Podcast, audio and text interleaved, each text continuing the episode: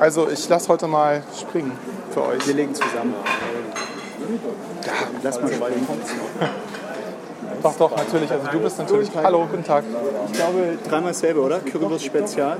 Currywurst Spezial mit Kartoffelsalat? Dreimal Currywurst Spezial mit Kartoffelsalat.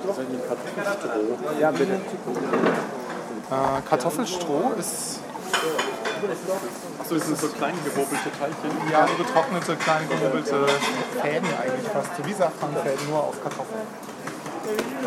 Kleine Hornhaut gehobelte Teilchen. Ja, aber dieses, wie Felix schon ganz treffend äh, festgestellt hat, dass die Currywurst im KDW günstiger ist als unten beim, Neuland. beim Neuland. Und besser.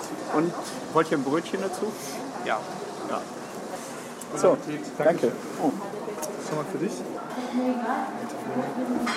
Du bist gar nicht mit dem Motorrad heute? Nee, ich bin heute mit dem Fahrrad. Weil, weil ich hatte morgen einen Termin hatte und es war total schön, mit dem Fahrrad hinzufahren.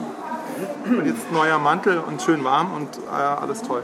Also, Läuft? Läuft schon. läuft. Klick, klick. Rubbel, rubbel. Wittenpotti 19. Ist das Nee, schon so lange Nummer her? 18, oder? Nummer 18. Wir glaube, sind, wir sind 18. erwachsen geworden. Genau, volljährig heute. Volljährig. Und, äh, Also heute nehmen wir kein Blatt vor den Mund. Wird jetzt schmutzig. Guten Appetit. Mm, Guten Appetit. Ja, wir haben Vielen acht- Dank für die freundliche Einladung. Immer gerne. Immer wieder das ist ein gerne. Vergnügen. Äh, Das ist das Mindeste, was wir tun können. Genau. Ähm, Du hast ja wir haben acht Wochen Pause gemacht, habe ich nach. so lange. Ja. Sieben Wochen und fünf Tage. Aus Aber- religiösen Gründen. Eine Art Fastenzeit. Ja, Abgemagert. ja. Ich sehe auch schon ganz verhungert aus. Kommt auch so ein bisschen verhungert rüber. Sag mal, Felix, gehört diese Skizze da auch noch mit dazu? Nee. Zu deinem Spickzettel? Ne. Das sieht so aus, als ob der irgendjemand mit Atomraketen beschossen wird. Die Weltkugel. Verstanden. Oh, Teil eines geheimen Geheimprojekts. Eines geheimen Geheimprojektes, in dem unser äh, jetziger Gast Simon und meine Wenigkeit zusammenarbeiten durften. Es war wunderschön, wie immer. und das Ach, habt, war ihr, das schön. habt ihr schon abgeschlossen, das Projekt? Das Naja, ist äh, wenn es gut läuft, nein. Wenn es schlecht läuft, ja. Okay, vielleicht Es ist ein Pitch. wir es dabei. Können wir da nicht drüber reden. Okay. ja. ja. Ein Pitch für die Übernahme Italiens. Na, dann gewinnt er doch, oder? Der Einführung der Drachen. In Italien. Ja, die Griechen, die haben Italien gekauft. Oh Gott, es wird immer schlimmer. Ich glaube, das ist der Grund, wieso ich beim letzten Podcast nicht so lange zugehört habe. Was war denn der letzte Podcast, den du gehört hast? Rugby? Nee, den einen, den du mir empfohlen hast. Ich habe dir, glaube ich, einige empfohlen. Was waren das? Sophie, und du hast abgeschaltet zwischendurch. Ungefähr acht Wochen her. Okay. Simon, wir, wir laden immer die Hörer ein, damit sie zumindest eine einzige Folge komplett durchhören. Und heute bist du dran. Ja. Gut. Ganz schön teuer eigentlich das Projekt für euch. Nö. Du meinst, weil wir jedes Mal die, äh, die Gäste zum Essen Die einladen müssen? Übernachtungskosten. Die Anfahrt mit dem Taxi.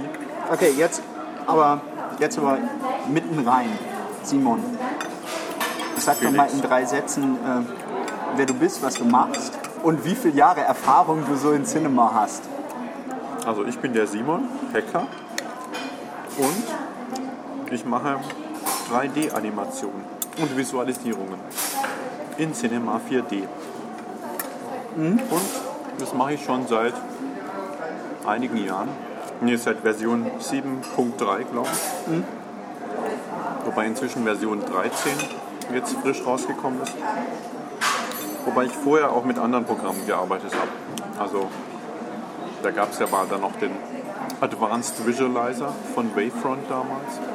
Dann gab es Dinge wie äh, TDI Explore. Alles Firmen, die nicht mehr existieren leider. Wurden die aufgekauft oder sind die pleite Ja, die haben sich alle irgendwann gegenseitig aufgekauft und am Schluss hat Autodesk dann die Reste zusammengekauft und äh, und bildet eingestampft? jetzt das dunkle Imperium. Ich habe mal in meinem, äh, in meinem Studiengang vor 2000 ähm, mal mit Infinity gearbeitet. Infinity? Infinity. Infinity. Ja, tolles Wortspiel. Wie, Bryce oder so? Ich glaube, es war so eine Art Bryce, nur dass man damit keine Landschaften rendern konnte. Es war extrem unangenehm zu bedienen und hat bei mir so erstmal das Gefühl erzeugt, dass 3D-Software bedienen total kompliziert ist und eigentlich keinen Spaß macht. Ja, dieses Gefühl trifft auch auf viele Softwarepakete tatsächlich zu. Zum Beispiel 3D Max, wobei jetzt natürlich die 500 Millionen Leute, die 3D Max benutzen, mir da wahrscheinlich widersprechen würden. Ist das so eine religiöse Geschichte? Ja, ist so ein bisschen wie die äh, Windows, Windows Mac Mac. äh, Sache. Also Wobei das tatsächlich auch so eine Windows-Mac-Trennung ist, weil es diese Software eigentlich nur für PCs gab früher, ne? Kann das sein? Naja, Cinema ja nicht. Das wurde ja ursprünglich für den Amiga entwickelt Ah, und hat dann, dann vom Amiga den Weg zum Mac und zum PC gefunden. Und sogar zu Linux, aber das kriegt man nur als Studio, die Linux-Version. was bedeutet als Studio? Ja, als Filmstudio, so Dreamworks oder irgendwelche Ach so, Leute, die es. Nicht als Studio Package. Also es Nee, gibt ja auch irgendwie ja, nein, x, also- x verschiedene Pakete von der Software. Genau. Früher gab es ja Module. Oder das Problem war, dass immer das Modul, was man gerade gebraucht hat, dass man das nicht hatte. Wobei manche Module auch einfach totaler Schrott Aber waren. das ist doch heute immer noch so, oder? Und heute gibt es so Pakete. Was dann immer. Gibt es so. nur, noch, Na dann. nur noch vier. Das absolute Einsteigerpaket, wo fast nichts dabei ist. Hm, welches ist es? Das ist ähm, Prime heißt Prime. es. Dann gibt es Broadcast und Visualize, wobei Broadcast ist für die ganzen Motion Graphics Leute. Also da ist dieses ganze MoGraph ähm, Zeug enthalten. Und in Visualize ist eigentlich das für die Architekten, die dann noch ein bisschen hübscher rendern wollen. Und dann gibt es noch Studio und da ist dann halt alles drin, auch diese ganzen Character Tools. Wenn ich jetzt ein Student bin und so ein bisschen mit 3D beginnen möchte, weil ich dann in zwei Jahren mein Diplom mache und ganz groß im äh, Designbüro verdienen will als 3Dler. Wie fange ich denn dann an mit Cinema? Was muss ich denn dann machen? Ja, da ist die Frage, ob man mit Cinema anfangen sollte. Also wenn du ein Student bist, dann hast du ja sowieso immer das Glück, dass du überall Studentenversionen kriegst. Also Auch von sowohl Maxon. von Autodesk als auch von Maxon. Oder du benutzt Blender. Was ja auch immer besser wird. Blender ist eine Open Source Genau, das ist so äh, quasi das plattformübergreifende 3D-Software. 3D-GIMP. Ist das auch so schlimm wie GIMP? Ist gut zu Naja. bedienen, ne? Also es hat halt so eine eigene Bedienungslogik, die ich jetzt persönlich noch nicht durchdringen konnte, aber Ben arbeitet ja damit und meint eigentlich, das wäre ganz, ganz Okay. gut. Andi Fischer auch oder was? Ja. Und es hat auch ein paar Features, die halt Cinema zum Beispiel überhaupt nicht hat. Obwohl es was kostet und zwar gar nicht wenig kostet. Was kostet denn da die Einsteigerpackung? Fein. Glaube, die Einsteigerpackung kostet irgendwas mit 700 oder so oder unter 1000 auf jeden Fall. Und die Studioversion kostet über 3000. Also das ist dann schon echt Ui. ordentlich. Da muss man dann schon wissen, was man damit machen will. Da muss man Ja, natürlich das Ganze dann auch irgendwie professionell nutzen oder zumindest steuerlich abschreiben können. Und was bekomme ich denn geboten für das Geld in diesem Softwarepaket? Weil irgendwie bei Cinema muss ich immer direkt denken an 10.000 Plugins, die, ähm, die man irgendwie nachkaufen muss oder dazuladen und dann fehlt irgendwie das Wolkeneffekt. Äh, Teil, was, was in irgendeiner Szene mit drin ist. Und Ja, wobei das bei 3D Max ähnlich sich gestaltet. Da passiert ja auch ganz viel über Plugins, nur dass die halt die Plugins dann immer einkaufen und den 3D Max so integrieren, dass es dann danach noch mehr abstürzt. Aber nun gut, lassen wir diese religiösen äh, Dispute. Du kriegst, ähm, nee, was war nochmal die Frage, was ich dafür krieg für mein Geld? Du kriegst halt zum Beispiel ein Interface, mit dem sich ganz gut arbeiten lässt. Ein Programm, was ziemlich übersichtlich gestaltet ist. Also ich verbringe ja mit diesem Programm irgendwie so durchschnittlich acht Stunden am Tag. Und da möchte man natürlich diese acht Stunden auch auf irgendwas draufklotzen, was es nicht irgendwie die Haare zu Berge stehen lässt. Wobei da wahrscheinlich auch ein Gewöhnungsprozess stattfindet. Aber irgendwann fallen die Haare aus, dass sie nicht mehr stehen können. es sieht ganz hübsch aus und es ist super übersichtlich durch diese hierarchische Struktur der Szene. Das heißt, du hast Objekte, die kannst du in andere Objekte hineinstecken. Die Former, die drauf wirken können, die hängen dann meistens unter den Objekten. Und so kannst du dann Szenen aufbauen, hast dann halt am Schluss so eine Art Szenenbaum, der deine Szene abbildet und den du halt so relativ übersichtlich ähm, aus- und zusammenfalten kannst. Und wenn ich es richtig verstehe, kann man dann auch Szene in Szene verschachteln und irgendwie dann ganz groß kollaborativ an einem Projekt arbeiten.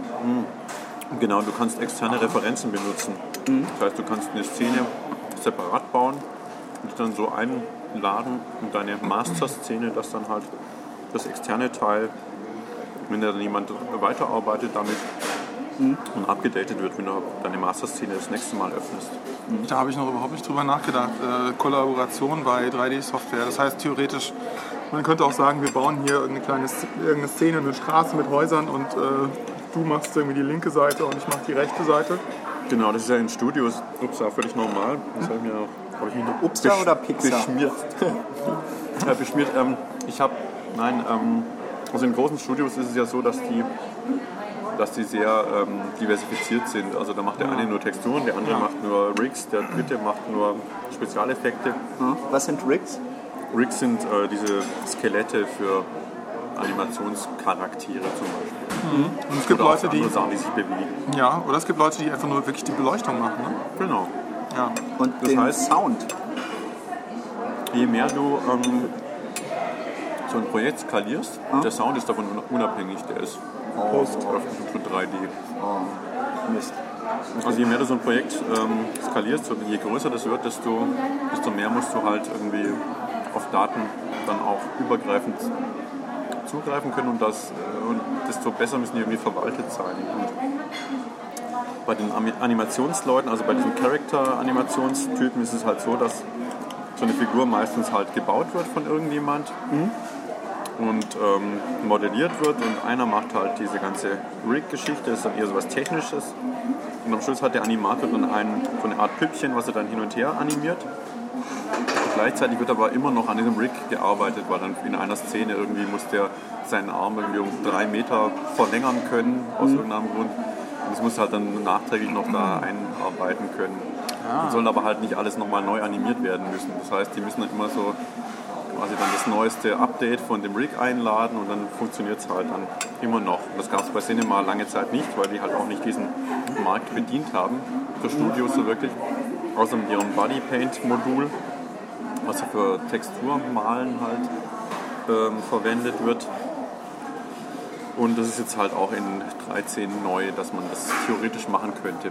Wie gut es jetzt funktioniert, sei mal dahingestellt. Also das ist ja immer so neue Features, die brauchen dann nur zwei Programmiterationen, bis sie wirklich gut funktionieren. Aber so ist es zumindest gedacht.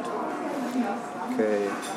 Und diese, hast du ein Beispiel parat für die, für die äh, entstandenen Werke der Filmstudios? Irgendwie welchen, welcher aktuelle Film wurde denn mit Cinema erstellt? Ähm, mit Cinema erstellt komplett keiner, Okay. außer, Fleischbällchen. wie hieß denn dieser komische Film von Verhoeven, der da irgendwie mit diesen großen Monstern ähm, Starship Troopers. Ich glaube Starship Troopers 3. Okay, der dann nicht mehr von dem Original so Regisseur gedreht wurde. Direct-to-DVD-Produktion wurde, glaube ich, wirklich mit Cinema auch gemacht. Das heißt dann eigentlich, äh, Direct to äh, DVD bedeutet eigentlich schlecht und die haben dann da kein Geld gehabt oder keine Ressourcen, haben Genau, das mit kein irgendwelchen Geld. Studenten machen lassen mit, mit dieser Software. Das Richtig. heißt, die ist eigentlich von der Studioperspektive aus semi-professionell. Aber zum Das Beispiel von daran liegt, dass es halt auch so eine gewachsene Struktur ist. Also wie man, was für Software man benutzt. Und auch sehr regional, nehme ich mal an. Ne? Ja, in Ameri im Am- amerikanischen Markt ist es ja so, dass die halt gar nichts anderes kannten als, als äh, Maya, Max und Lightwave für, den, für den Fernsehmarkt. Das heißt, Cinema ist äh, ein deutsches Produkt. Genau. In die Hessen haben- wird es ja. produziert. Ah, okay. Und ähm, Mir ist immer aufgefallen, dass jetzt sie sehr gute Handbücher haben. ja, die sind ja so ein bisschen liebevoll geschrieben. Ja. Mit kleinen Gags noch drin. Ja, genau. Überhaupt, apropos Gags, früher gab es ja das Vibrationsobjekt und das hatte dann so ein Icon in Form eines Vibrators, was dann irgendwann geändert wurde. Okay. Was ich so schade fand. ja, Altherrenwitze. Die können wir gut. Aber tatsächlich ist halt, ähm, wird Cinema jetzt durch diesen ganzen Motion Graphics Bereich gerade stärker. Also die letzten beiden Jahre liefen, glaube ich, so gut wie noch nie für die Firma. Und es hat halt auch mehr so öffentliche Aufmerksamkeit oder zumindest Aufmerksamkeit in diesem ganzen 3D-Bereich bekommen. Durch die Möglichkeiten, die es halt durch das MoGraph-Modul hauptsächlich dann plötzlich gab. Was halt mit Maya immer für so einen Gestalter ein bisschen arg aufwendig war.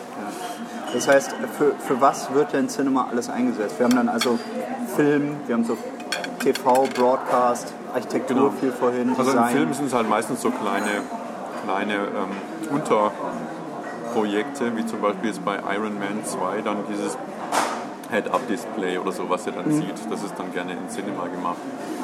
Oder in ähm, die Tron, Titanic. Tron äh, diesem neuen Tron-Film jetzt äh, diese komische so Grafik mit dieser, genau, mit dieser Erdkugel, sonst was Sache, die sich da dreht. Mhm. Aber jetzt Das, woher weiß man dann, dass das zum Beispiel jetzt nicht mit der Standardsoftware gemacht wird? Wird das irgendwie kommuniziert? Gibt es da meistens in Making-of-Zeitschriften, in denen Ja, genau. Es gibt halt diese diversen Foren, so CG-Talk oder dieses Café.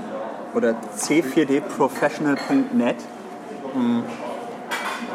Ach, du bist heute wirklich hervorragend vorbereitet. Ich bin ganz begeistert. So, Kann auch sein, dass es die gibt, aber da gehe ich nie hin. das war auch das erste, was ich auf der Cinema-Webseite gesehen habe, Mhm. den Link. Nee, ich, geb ich schaue meistens auf CG-Talk. Da ist ein ganz gutes Forum mit so Leuten, die auch schon seit Anfang 2000 dabei sind. Und auch so Leute, die das programmieren zum Teil. Du schreibst dann auch äh, Antworten in dem Forum. Naja, fünf habe ich bisher geschrieben. Aber ich glaube, ich habe auch mal eine Frage geschrieben. Wollte ich jetzt gerade fragen, wie das Frage-Antwort-Verhältnis ist. 5 zu 1. Ja, Ja. okay, ja.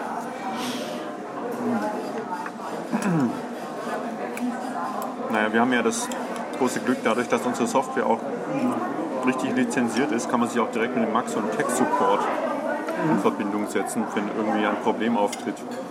Und das machst du. Das mache ich auch öfter mal. Besonders wenn ich Bugs finde.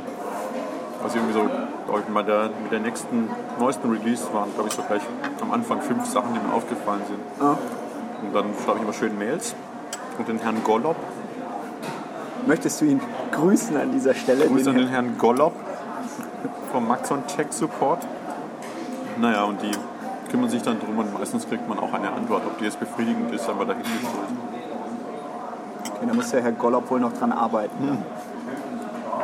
Naja, manchmal wissen sie es auch selbst nicht so genau. Okay. Aber das ist schon so, dass du da zu Hause bist in dieser Software. Ähm, Ja. Das heißt, du musst, wenn jetzt irgendjemand kommt und sagt, mach mal das und das und das, oder es sich rausstellt im Projekt, muss irgendeine, irgendein Haus gebaut werden, irgendeine Szene nachgebaut mit Natur oder was auch immer, dass du nicht erst groß überlegen musst, sondern das im Prinzip eigentlich erstmal schon sich in deinem Kopf schnell zusammensetzt? Oder wie kann man sich sowas vorstellen, wenn so ein neues Projekt losgeht? Musst du, erfordert das viel Planung oder machst du das aus dem Bauch raus? Naja, kommt auf die Größe des Projekts an. Wir haben ja letztes Jahr, nee, vor zwei Jahren, diesen Mauerfilm gemacht. Den schreiben wir auch mal in die Shownotes, der ist Ja. nämlich echt toll. Der, der hatte auch einen Preis gewonnen, ne? glaube ich. Genau, den Preis für effektive Informationsvermittlung. Wirklich. Ja, von Von der. Deutschen Welle ausgeschrieben. Nee, von dieser. Es gibt irgendeine Fernsehgrafik. Äh, so eine. Keine Ahnung, was Vom Kachelmann. die nochmal? Fernsehgrafik Preis. Ja, Firma? aber. Eyes and Ears Conference, genau. Okay. Da haben wir tatsächlich was gewonnen. Aber den Animago Award, wo wir auch animiert waren, den haben wir leider nicht gekriegt. Das ging dann wieder an eine Autoproduktion, wie immer. Okay, ja. Da ist vielleicht noch ein bisschen mehr Geld drin, ne? Ein bisschen, ja. Wo- Worum ging es denn in dem Mauerfilm? Und da ging es um eine Rekonstruktion der innerdeutschen Grenzanlagen. Und zwar aus dem Jahr 1983. Ah. Und ähm, da die ja in Berlin zum, zum Großteil schon abgebaut sind, ähm, haben wir das halt virtuell rekonstruiert und dann eine Art Dokumentarfilm drüber gedreht. Und das ging 20 Minuten, glaube ich, ne? Die Dauer des. Nee, insgesamt waren es zehn, also es waren zwei Standorte, nämlich Bernauer Straße und ähm, der schöne Ort Hüttensleben in Sachsen-Anhalt ist es, glaube ich. Das waren jeweils fünf Minuten ungefähr. Und das war dann halt ähm, schon auch ein bisschen größeres Projekt. Also da musste man dann gucken, was braucht man für, für Props, was braucht man für äh, Vegetation, was, Was braucht man für Pläne, also kleine Gegenstände, so äh, der, da muss noch genau Telefonzellen, Straßenschilder. Halsband oder äh, da muss noch ein Gartenzaun hin und so. Mhm. Da musste halt irgendwie alles gemacht werden und dann musste es auch äh, zum richtigen Zeitpunkt gemacht werden und dann musste es vor allem auch alles noch animiert werden und gerendert werden und das sind halt diese eigentlich diese klassischen Schritte, die man halt für jede Filmproduktion dann, dann macht. Also du hast dann jemand gebraucht, der animiert, Mhm. Julia Duffek war das und dann jemand, der das, äh, die Leute riggt und jemand, der die Leute baut und jemand, der die Leute texturiert und Das waren, denen man jetzt wie, quasi wie nichts mehr waren denn sieht. beteiligt insgesamt? ich glaube insgesamt fünf Leute. Und das ist so, Wobei- diesen Produktionsplan, den hast du dann geschrieben. Naja, also einen richtigen Pro Produktionsplan gab es da auch nicht, weil es jetzt auch ständig nochmal leicht geändert hat. Also es war jetzt nicht so, dass man alles da hätte frei machen können, sondern wir haben die, die von der Deutschen Welle, für die wir das gemacht haben, natürlich auch noch immer wieder andere Anforderungen gehabt plötzlich. Am Anfang hieß es ja so, ja, wir wollen da so eine kleine Animation, vielleicht eine Minute oder so, und dann am Schluss wurde es halt immer, immer mehr. Der Oscar-reife Film. Naja, Oscar Reif jetzt auch nicht direkt und äh, ich sehe ja auch immer noch so diversen, die diversen Fehler, die da drin sind. Also am Schluss steht so ein Auto, so ein unmotiviert mitten auf der Straße und so ein Lastwagen, der da geparkt ist, ist glaube ich irgendwie 10 Meter hoch. ist mir dann auch irgendwann nachher erst aufgefallen. Mir fällt da noch eine kleine Geschichte ein, die, ähm, die also wir haben ja mal zusammengearbeitet in der gleichen Agentur, du und ich und Felix. Und du hast mal, als ihr das produziert habt, eine Mail rumgeschrieben an alle, ich brauche Graffiti für die Mauer, für die Westseite. Stimmt. Weil, äh, weil natürlich, und jetzt geht es genau um diese Texturen, ähm, selber so eine ganze Mauer voll zu taggen mit Texturen, eine Person alleine ist halt eigentlich eine ziemlich undankbare Aufgabe, wenn man sonst auch nicht so viel ähm, äh, Mauern betaggt und dann vielleicht sogar noch authentisch irgendwie äh, keine Zeit 80er dafür Jahre Stil. noch 30 andere Sachen gleichzeitig. Genau, und wenn dann jemand kommt und sagt, na, was hast du heute gemacht, Simon, dann sagst du, ja, ich habe irgendwie die Mauer voll gesprüht, dann ist das wahrscheinlich auch ein bisschen schwierig zu ver, äh, argumentieren. Und da hast du eine Mail rumgeschrieben, Leute, schick mir mal ein paar Graffitis und es ist nichts zurückgekommen. Genau. ich habe damals geantwortet. Du hast, außer Ich habe eine, die Abbildung einer blauen Brille geschickt, die du dann aber nicht aufnehmen wolltest. das war vielleicht auch ein bisschen zu äh, eigenmotiviert, oder? Ja, solche, Sachen, da- solche Sachen gab es halt damals auch an der Mauer nicht. Da gab es halt Slogans, die jemand draufgesprüht hat. Und zwar eigentlich auch richtig schlecht, ne? Genau, so Richtig so mäßige Kindergartenschrift. Ja. Oder auch mit dem Pinsel irgendwie weiße Farbe oder schwarze Farbe Und dann oder auch so Schreibfehler Farbe. drin. Ich war hier, Berlin Ja. mit Ä. Ja, so ähnlich, genau. Genau. Dieses Niveau. Ja. Tatsächlich hat sich dann eigentlich nur Arne so richtig Ja. ins Zeug gelegt und da auch nicht was rausgekloppt. Okay. Das heißt, Arnes Graffitis oder, oder Mauer, Mauerbeschriftungen sind in diesem Film zu sehen. Genau. Aber hättest du da gerne noch mehr gehabt davon? Ich, ich weiß das gar nicht mehr, ob die jetzt wirklich äh, so authentisch voll bekrickelt ist. Ich habe die ja auch nie wirklich gesehen in echt. Das war eigentlich ganz gut, weil da war ja die Mauer noch recht neu. Also dieser, dieser Teil, den man jetzt halt so als Mauer kennt, mit diesem runden Abgleite-Element ja, oben. mit dem Rohr, ne? Genau. Und die war von Westseite jetzt auch, nicht, auch noch nicht so zugeschmiert, wie man es jetzt bei diesen ganzen anderen Mauerspecht-Sites dann gesehen hat. Wo sie dann eigentlich überall nur noch Farbe rausgeklopft haben. Es war eigentlich nur so ein paar verstreute kleine Graffiti drauf. Aber hat nicht, hat nicht auch der, der Björn seine. Genau. Das ist doch auch noch Da hat der Anja einen Heiratsantrag gemacht auf der Mauer. Durch ein Graffiti auf der Mauer. Genau, das war wahnsinnig romantisch. Hat sich verewigt. Und sie hat Ich ja gesagt. extra Compositing-Pass benötigt. Sie hat ja gesagt, ich war nämlich auf der Hochzeit am vergangenen Wochenende. ja, ich war ja Das war die Ach, du Hochzeit. auch, du hattest mir schon von. Ah, ich erinnere ja, okay. mich. Dunkel. Ja, ich, einen ich war nicht von und ich erinnere mich. Grasshopper. Ja, ich habe den Felix am nächsten Morgen getroffen. Am nächsten Morgen war aber zwei. fit. Ja, wir haben auch erstmal schön zum Mittag gegessen. Ja, ich stand so leicht neben mir und neben Nein, Jakob. nein, nein, nein. Das, ich hätte das nicht gemerkt, wenn du mir das nicht gesagt hättest. Kann ich Ja. dazu nur sagen. Ach so, eine Hei das ist aber schon ein ziemlich spezieller Heiratsantrag. Das finde ich gut. Sehr schön. Ja. ja. Die beiden sind ja auch ziemlich speziell. Und sehr sympathisch. Hallo Jan. Hallo Anja. Ja. Okay. Ja. Was, warte mal, du hast vorhin noch irgendwie so ein paar Worte benutzt. Vielleicht kannst du dir erklären, Shader zum Beispiel. Shader. Ja. Shader. Ein Shader ist halt was, was man auf eine Geometrie drauf appliziert und was danach halt eine Art von Look ergibt. Also wenn man jetzt die Geometrie nimmt, dann ist die ja erstmal nicht definiert weiter von ihrer Oberfläche. Und der Shader sagt jetzt dem Objekt oder sagt dem Renderer dann halt, ähm, wie das nachher aussehen soll, wenn es gerendert wird. Also ob es jetzt reflektiert oder ob es ähm, ganz matt ist oder ob es äh, so eine Struktur hat, so eine raue Struktur. Oder ob es sich irgendwie verformt noch beim Rendern.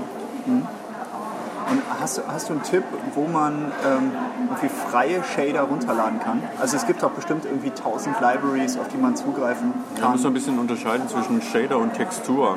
Also der Shader ist im Prinzip nur ähm, das technische Konstrukt, also das Material. Und die Textur ist was, was du halt einladen kannst in den Shader. Und das ist ja, also wenn du Realismus willst, ist es halt meistens so, dass man mit einem Foto von irgendeinem Objekt, was man auf ein virtuelles Objekt drauf appliziert, sehr viel schneller zum Ziel kommt, als mit irgendwas, was man wenn man jetzt eine Holzstruktur quasi durch mathematische Vorgaben erzeugen will, die realistisch anmutet. Ich habe auch immer, also ich kann mich eben auch noch an Shader erinnern, die äh, Holz und Marmor äh, simulieren. Und Genau. die sahen immer ziemlich komisch aus. Ja, also weil die so mathematischen Mhm. Modelle, die unten drunter liegen, einfach unzureichend sind oder woran liegt das? Ja, oder weil man halt noch, noch viel mehr Ebenen verwenden müsste. Also es gibt schon Leute, die schaffen das ganz gut. Ja, Ähm, zum Beispiel Pixar. für diese neue Cinema-Version R13 gab es so ein paar Pressebilder und eins davon war mal so eine Schale mit Trauben. Und diese Trauben waren tatsächlich über einen Shader texturiert. Da hat jemand eine Traubentextur gebaut. Traubenshader. das sieht dermaßen überzeugend aus. Also es, die Szene kann man sich auch, glaube ich, irgendwo runterladen und das ist echt der Hammer. Also Und, und das lädst du dir runter und guckst dir dann an. Genau, ich äh, versuche das dann zu re-engineeren. Wobei, ich glaube, da habe ich dann irgendwie nach 10 Minuten aufgegeben. Das war mir irgendwie zu kompliziert. Man ist schon sehr speziell. Ne? Also wenn du jetzt irgendwie äh, die Mauer äh, in der Bernauer Straße nachbaust und äh, in einem Gebäude, in dem du am Fenster vorbeifliegst, eine Schale hast, in der Trauben liegen und die mit dem Super Shader gerendert sind. Dann wirst du vielleicht auch ein Foto von einer Traubenschale verwenden. Richtig. Genau. Es geht auch immer so ein bisschen um Renderökonomie. Ja. Und je mehr, also so ein Shader muss halt auch irgendwie berechnet werden. Ja. Und es geht meistens schneller, ein Foto einfach einzuladen für den Renderer, als den Shader zu berechnen, pixelweise. Also, kleiner Tipp, lieber ein Foto benutzen. Und wenn man eine gute Quelle sucht für Texturen, da ist dieses cgtextures.com eigentlich die, die beste. Okay. Das ist super, das benutze ich sogar, obwohl ich nie 3D-Programme benutze. Also falls ich mal irgendeine für den Hintergrund irgendwas äh, Kachelbares brauche, irgendeine Struktur oder so. da Oder ist was, was oft das Gekachelte soll, wie zum Beispiel Blutspritzer. Ja, Gibt's da alles. gekachelte Blutspritzer gibt es. Nee. Ja, Blutspritzer und Rost und Holz Genau. sind so die Sachen, die ich da so vor meinem geistigen Auge sehe. Stein, Beton. Gras. Krass. Ja. Knüppelchen. Hundekot. Und das ist, glaube ich, auch kostenlos und dafür, dass es kostenlos ist, relativ toll. Ne? Genau, es ist bis zu einer bestimmten Größe. Also es gibt dann immer noch höhere Auflösungen. Ja. Da muss man, glaube ich, so einen jährlichen Beitrag von vielleicht 20 Euro oder so entrichten. Mhm. Die hatten auch keine Download-Beschränkung. Ja, Das lohnt sich aber eigentlich schon. schön. Ja. Fresskoma. Tja, haben wir schon so richtig viel an Inhalt rübergebracht? Habe ich bisher Na, schon. geschwafelt, aber Nö, nö, die harten Tipps sind also- doch zu kurz gekommen. Ja, irgendwie, äh, was, was ich mich halt frage, ist auch, die, wie hieß das? Props?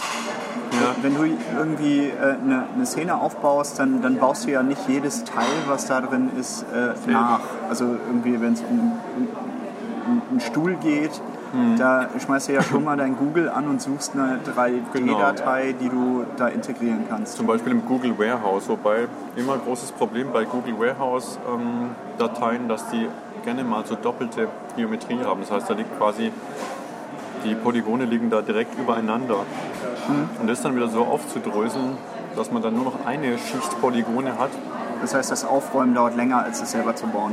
Naja, bei Bei- komplexen Sachen wie das Flugzeug dauert es natürlich nicht länger, aber du hast ja manchmal halt Renderprobleme. Also manchmal, wenn du mit äh, Global Illumination renderst, was ja jetzt so ein halbwegs Standard geworden ist, dann mag der das halt gar nicht, wenn die Geometrie unsauber ist und macht Ah. dann gerne so fleckige Oberflächen, weil er dann nicht weiß, ob die vordere oder die hintere Fläche gilt. Okay. Die hintere wäre halt verschattet, weil sie dunkel ist und die vordere kriegt halt das Licht ab. Bist dann halt von Polygon zu Polygon Da wird man ja verrückt. Die liegen dann so nah beieinander, dass dann die 500. Nachkommastelle in Genau. dem einen Bild entscheidet, das ist vorne und das andere ist hinten. Genau, da hast du dann so, das sieht dann aus wie Flackert. irgendwie grisselig grau. Ja, ein Marmorshader. Okay. genau. Das heißt, du musst eigentlich frühen auch 80er Jahre. Du hast, ich, also ich kann mich halt an so ein paar Sachen erinnern, die dann immer Thema waren, wenn du da an einem größeren Projekt gerendert hast. Dass, dass man zum Beispiel irgendwas rendert, irgendeine komplexe Zusammenstellung hat und dann kommt man am nächsten Morgen wieder und dann ist alles schwarz oder es flackert irgendwie alle zwei Sekunden einmal oder irgendwas ist Genau, das plötzlich ist immer so durchsichtig. Freuden des Animationsrenderns. Oder alles das, was hinter dem Glas ist, sieht man auf einmal nicht mehr. Oder alles, was hinter dem Glas ist, ist nicht Anti-Alias, weil man vergessen hat, von Geometrie auf bestes Anti-Aliasing umzuschalten. Und solche Sachen, ja, da legt man sich dann oft gerne mal den Karten. Kopf auf den Schreibtisch und möchte nur noch schlafen. Ja, aber Okay, das heißt, es gibt diese Datenbank Google Warehouse. Genau, da muss man, wie gesagt, dann die Modelle irgendwie noch prüfen oder mal ein bisschen optimieren. Da sind auch meistens noch hunderte von Splines drin. Aber äh, vom man nicht Prozedere, braucht. es ist doch so, dass ich das Ganze erst in dem Google-eigenen 3D-Programm laden muss, um es dann als Collada-Datei abzuspeichern. Die manche kannst du auch direkt als Collada-Datei runterladen, Ah, okay. äh, runtersaugen. Okay. Gut, dann öffne ich das Ganze in Cinema, räume das auf und Genau, dann musst du noch darf ich das auch benutzen. Das ist natürlich jetzt eine Frage, ob wir hier einen Bereich streifen, den ich nur mit Anwalt zusammen besprechen sollte. Also ich glaube aber schon, uns. das, ist eine, das sind ja schon eigentlich freie Modelle. Ja. Also es gibt natürlich jetzt nicht nur das Google Warehouse, sondern es gibt ja auch kommerzielle Modellanbieter. Ja. Und die, die bieten dann das kleine Modell umsonst an und das große. Wir bieten zum Teil das, das gute Modell für 180 Euro an und das schlechte Modell für 10 oder so. Mhm. Turbo Squid zum Beispiel. Sind die dann wirklich schlechter gebaut? Die haben dann irgendwie zwei Varianten, einen von einem Profi gebaut und eins von irgendeinem Hobby-Enthusiasten. Und Ja, das ist ja auch so, dass man, glaube ich, da irgendwie seine eigenen Modelle irgendwie hochladen Ja. kann und zum Verkauf da Okay. Pfeil bieten. Hauptsächlich, hauptsächlich halt- Raketen und Ferraris. So meine. Flugzeuge und Frauen auf Einhörnern. Es kommt, geht immer gut, ne? Oder so. Autos. Ja.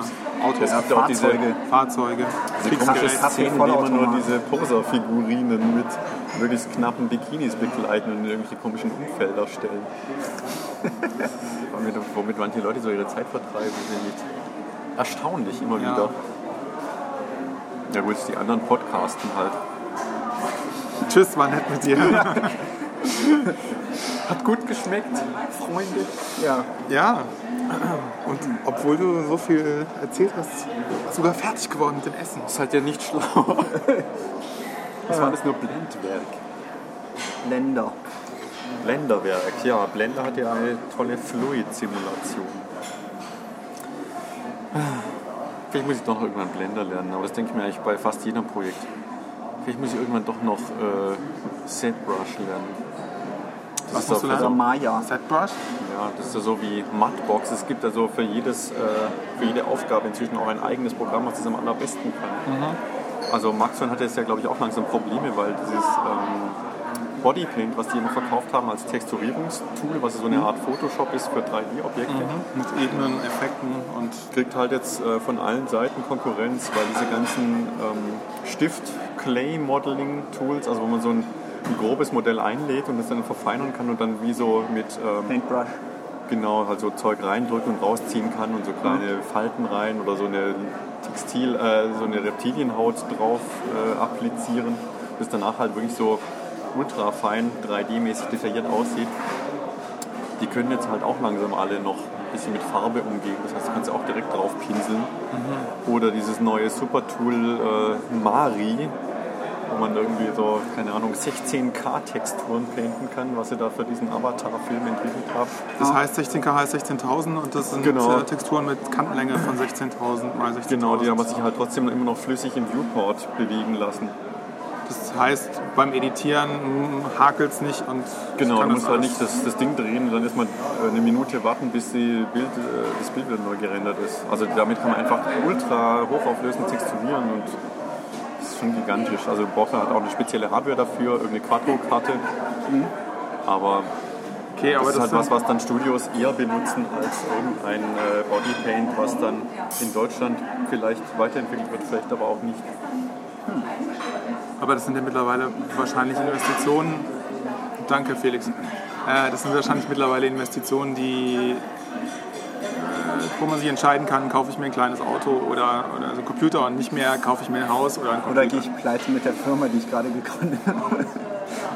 Ja, nee, Genau. eigentlich nicht. Also selbst Maya und 3D Max, die ja immer noch ein bisschen teurer waren, sind inzwischen eigentlich so in der gleichen, der gleichen Liga, vielleicht ein bisschen teurer noch als die Studioversion von Cinema. Ja. Also, Nee, also meine Stoßrichtung meiner Frage war eher, vermutlich ist auch die Hardware mittlerweile einfach so günstig, dass man da auch gar nicht mehr die spezielle Silicon Graphics Workstation kaufen nee, das muss. aber schon seit Jahren nicht mehr. Das war ja Okay. so am Anfang, als ich, äh, als ich noch jung war, da gab es ja dann immer noch so die kleine O2-Workstation auf dem Tisch. ja, das waren diese eiförmigen. Genau, diese ne? blauen. Ja. Ja.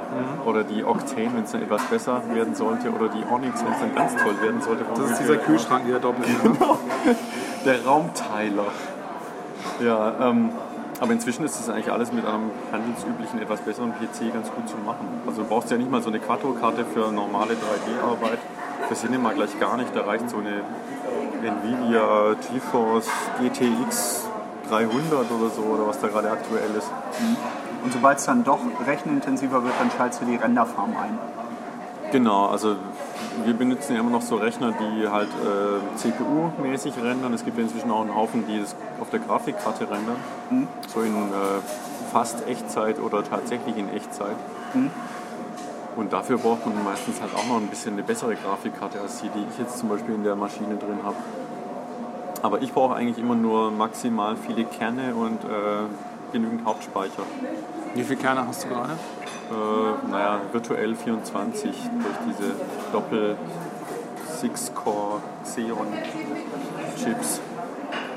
Was auch ganz gut ist. Das Problem ist nur, dass man immer wieder neue Features anschaltet oder die Qualität so hoch dreht oder die Bilder so groß werden müssen. Ja, das ist dann eigentlich immer auf die gleichen unmöglich. 10 Minuten wieder kommt. Okay. Ja, man macht halt jetzt immer noch mehr mit irgendwelchen weichen Reflexionen. Das ist halt das, was immer eigentlich Realismus bringt. Softe Reflections auf jedem Fußboden. Das ist auch das, wo es in Zukunft hingehen wird noch. Also noch realistischer werden. Oder Ja, siehst Im du schon Prinzip irgendwie was absoluten ab? Realismus kann man schon erreichen. Also dieser Maxwell-Renderer, dieser kam mal vorher Tim zu mir und hat das irgendwo entdeckt und fand Der einzige. Hörer Tim übrigens. genau. Hallo Tim. Das ist ja was, der simuliert ja Lichtwellen. Das heißt, der kann Das dann kann auch. der Tim. Ich weiß nicht, ob der Tim das schon kann. Also er hat es, glaube ich, ja vor zwei Stunden so richtig gecheckt. aber vielleicht kann er es inzwischen schon. Wäre natürlich auch schön. Nee, aber der kann dann natürlich halt auch diese ganze Dispersion, also dass sich dann die Lichtwellen unterschiedlich brechen in Glaselementen und so. Das ist ja dann das, was so den letztendlichen Ultrarealismus bringt. Das kann der halt alles simulieren. Und äh, du kannst da, also diese ganzen Apple Pack Shots und so werden ja nur noch gerendert, da wird ja nichts mehr fotografiert. Und ich glaube fast alle anderen Handybilder und so ja auch. Ja.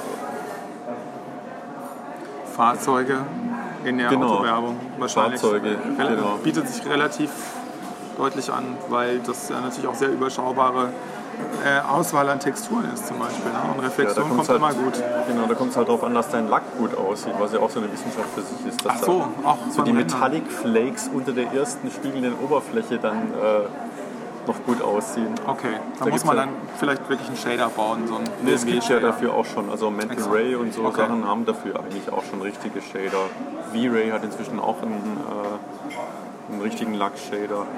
das heißt, diese Mental Ray, V-Ray, das ist nochmal eine extra Softwarekomponente, das sind die, der sogenannte Renderer dann.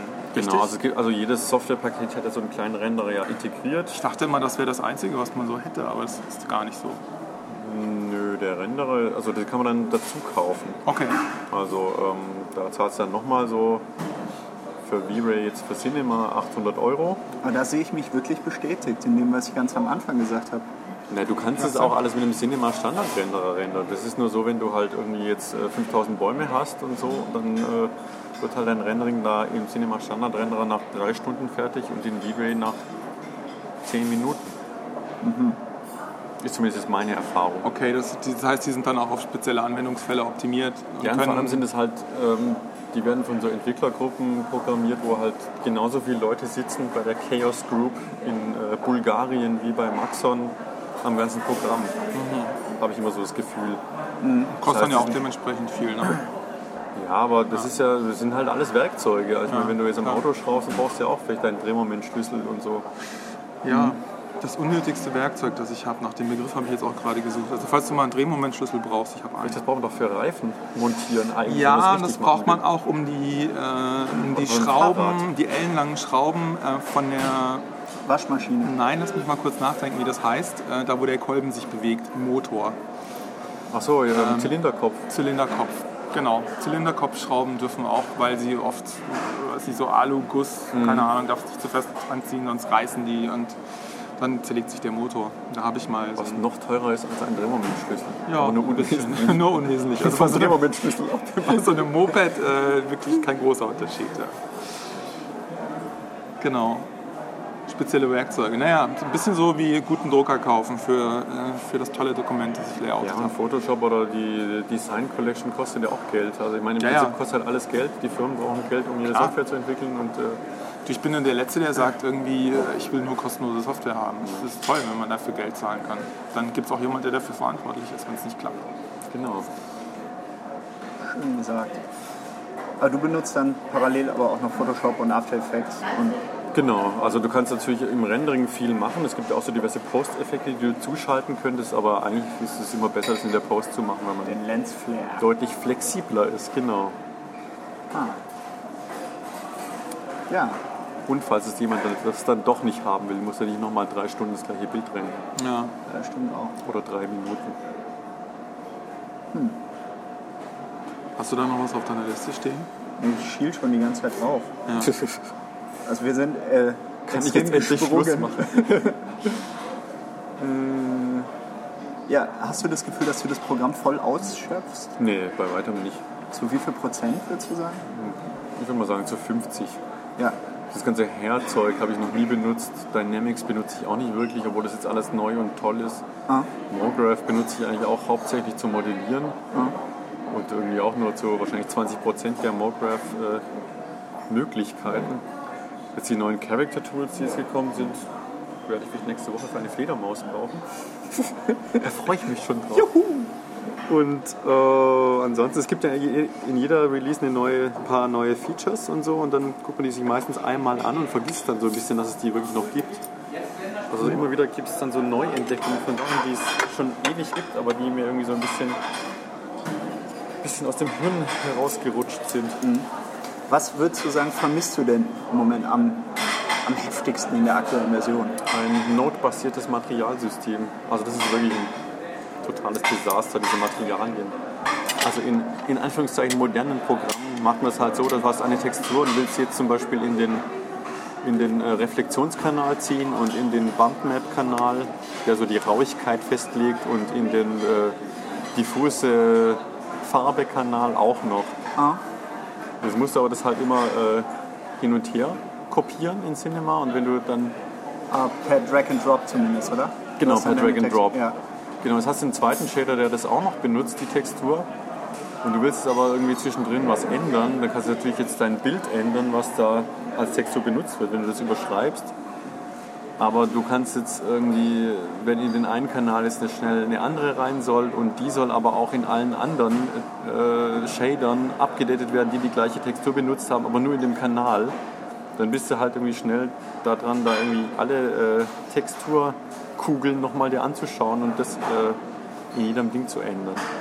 Und wenn man da halt so eine Ansicht hätte, wo das dann so mit kleinen Notes dargestellt wäre, wäre und dann halt alles so rein sich linken lässt, wie zum Beispiel in Maya das ja gemacht wird, das wäre schon um einiges einfacher. Dann wirst du auch besser sehen, wo die Textur jetzt äh, verwendet wird, in welchem, in welchem Shader. Das heißt, du kannst im Moment gerade schlecht debuggen oder äh, schlecht kontrollieren, ob wirklich alle Sachen, die du so haben möchtest, auch wirklich so sind. Ja, also zumindest, er sagt ja zumindest, wenn eine Textur nicht, äh, wenn er die nicht findet. Ja, ja, ja. Aber ähm, genau. Das beim wenn du jetzt die Textur spätestens. zum Beispiel ausgeschaltet hast, die aber noch in einem Kanal drin steckt, kann es Ja. sein, dass er, wenn du das Ding dann rendern willst, dass er plötzlich diese Textur sucht, Mhm.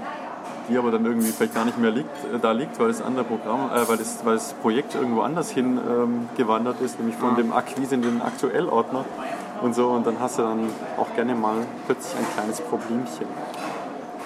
Und das sind dann so, das ist dann wahrscheinlich gefühlt so, dass die älteste Komponente oder eine der ältesten Komponenten dieser Software, diese, diese ganze Texturverwaltung, ja, ne? mm, Ja, die ist schon echt, echt räudig, muss man sagen. Äh, Wo dann auch so, ja, es funktioniert, wir lassen es erstmal so und beschwert sich Nein, auch ist ja, keiner. nee, nee, es gibt ja schon so diese, diese Feature-Requests. Die haben ja eine Datenbank bei Maxon, wo sie so quasi jedes Feature, was gewünscht wird, Ja. eingepflegt wird. Und dann Okay. ist halt immer die Frage, was kommt in welche Release rein. Die haben Frage dann ist- auch so ein internes Ticketsystem, dass sie irgendwie das Wichtigste Das nach weiß vorne ich holen. nicht. Das ist ja auch immer so ein bisschen das, was für dich das Wichtigste ist, ist vermutlich für alle anderen das Unwichtigste. So kotzt man dann seit, also ich kotze seit drei Jahren ab, wo ich immer hoffe, jetzt dieses Mal wird's was mit dem notbasierten Materialsystem. Aber dann immer irgendwas anderes, was man nicht unbedingt braucht. Ja, Ja. Modeling-Tools könnten auch noch ein bisschen, bisschen moderner sein. Wobei, da hat sich jetzt auch ein bisschen was getan. Du musst jetzt nicht mehr erst ins Extrudier-Werkzeug gehen, wenn du eine Fläche oder irgendwas extrudieren willst. Du kannst einfach Steuerung drücken und das rausziehen. Das ist schon um einiges schneller. Und spart wertvolle Mauskilometer. Wertvolle Äh, Simon ist so der Mauskilometer, da haben wir einen Shortcut- Titel. äh, Short, Shortcut-König. Ja, das ist ja auch einfach Das ist sein Hobby. schneller. Man darf Ja, nicht anfangen, seine eigenen. Shortcuts zu, zu setzen. Weil du die nicht abspeichern und auf einem anderen Gerät einsetzen kannst. Doch, doch, das schon. Aber wenn ich jetzt zum Beispiel zu Felix gehe und äh, er irgendwie eine, eine schnelle Hilfe braucht, dann bin ich irgendwie immer so, so halb behindert. Also weiß ich immer nicht mehr, wo das jetzt eigentlich geht in Wirklichkeit. Und dann habe ich auch noch immer die aktive Ecke an und auf einmal ist alles genau, weg. dann will ich immer die F-Tasten drücken, um zwischen den Fenstern hin und her zu springen und, äh, es dann passiert irgendwas anderes. Ja. Naja, Okay. und dann wären wir wieder bei dem Religionskrieg Apple. Dings da. Aber es werden doch die Mac Pros bald eingestellt, habe ich das Gerücht gehört. Habe ich auch gehört, das Gerücht, ja. Ihr Ihr wisst ja werdet alle Sachen. auf Windows bald landen. Genau. Oder auf noch besseren MacBooks. Also, was sicher ist, das Dateisystem wird verschwinden, früher oder später, für alle normalen Benutzer. Und ähm, Wie der Finder. ich glaube, ich glaub, auf allen Computern wird das alles verschwinden und unsichtbar werden. Aber es finde ich Das sind nur noch die. Apps auf dem Ich finde das eigentlich auch die schrecklichste Vorstellung im Bereich technologisches Fortschritts, die ich mir vorstellen kann. Dass Dass das Dateisystem weiß, weg ist. Große Verlustängste Handtücher habe ich da. Ja. Die sind irgendwo, Die sind im Handtuch. Nee, Die werden dir dann die- gebracht, die wenn du Handtuch die eintippst. sind dann im Badezimmer. Da musst du halt ins Badezimmer gehen, da sind die Handtücher. furchtbar. Aber Aber jetzt sind wir auch so ein bisschen verknöchert, weil es gibt doch dieses mit dem Ja. über 30, was da an neuen Technologien kommt, ist quasi das könnte wirklich sein, dass wenn wir, Magie. wenn wir alt sind, ich ja haben wir dann immer noch so Rechner, auf denen äh, abgeschaltet. Dateisysteme drauf sind. Geht was aber auf 35. Das wäre doch eigentlich ein ganz schönes Thema, Dateisysteme. Ich finde das toll. Mir würden Ah, auch ein paar Leute wir zu dann- einfallen. Ja, wen denn? Martin. Jemand, der sich mit relationalen Datenbanken auch gut auskennt. Oh, wie spannend. Wir könnten Martin einladen oder wir könnten Tim einladen. Oder Valentin. Könnten wir alles machen. Gut, besprechen wir mal offline. Und jetzt zum Finanziellen. Ja, Simon, vielen Dank. Super. Dankeschön. Nein, ich habe zu danken für die großartige Currywurst mit ja KD, äh, KDW-Qualität. Ich glaube, wir müssen noch eine zweite Qualität. Sendung dazu machen. Irgendwie, das, das wuselt alles jetzt in meinem, äh, es wuselt dreidimensional in meinem kleinen Ja, Hirn es war jetzt auch herum. nicht wirklich strukturiert von meiner Ja, so Seite. ein bisschen. aber Ja. ich habe auch keinen Vortrag vorbereitet, weil ich finde ja aber, die das war sehr- Fragen nicht vorab bekommen habe. Wie du hast die Fragen gefragt. Ähm, Hast du es wieder nicht geschickt? wir können doch, wir können noch vielleicht noch ein bisschen Nachbereitung machen. Also wenn es noch Fragen gibt, können wir die ja nochmal Ein weiterleiten an den Simon. Links natürlich auch. Ja, dürfen wir deine E-Mail rausgeben? Na, das würde ich nicht machen. Achso, meine E-Mail. Nee.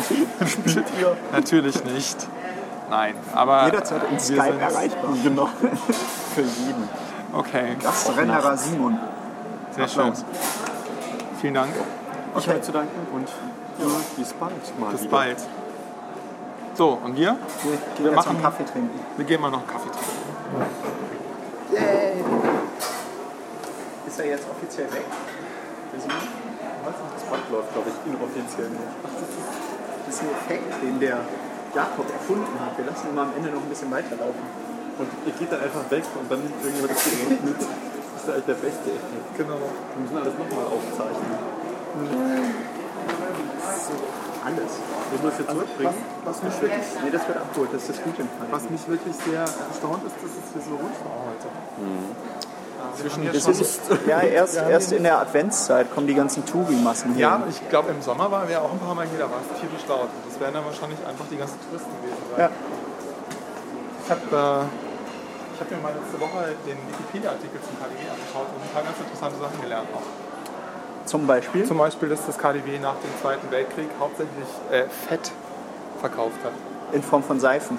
Ja, nö, in Form von Butter, Öl und sowas. Also was halt einfach so Mangel, was für dieses Mangelsystem angesagt Die war. fetten Jahre sind vorbei. Das waren in den 50ern auch alle so So schmalzig. Und das war auch irgendwie pomadig. ja, pomadig in den 50ern schon. Das ist halt 46 und eigentlich eher nicht. Da sehen wir dann nicht so alle aus. Pomadig zu. Steht denn auf deinem T-Shirt drauf? Arboretum, der Baum. Eine, eine tolle Band. Oh, Oh. Sieht auch aus wie Gelände.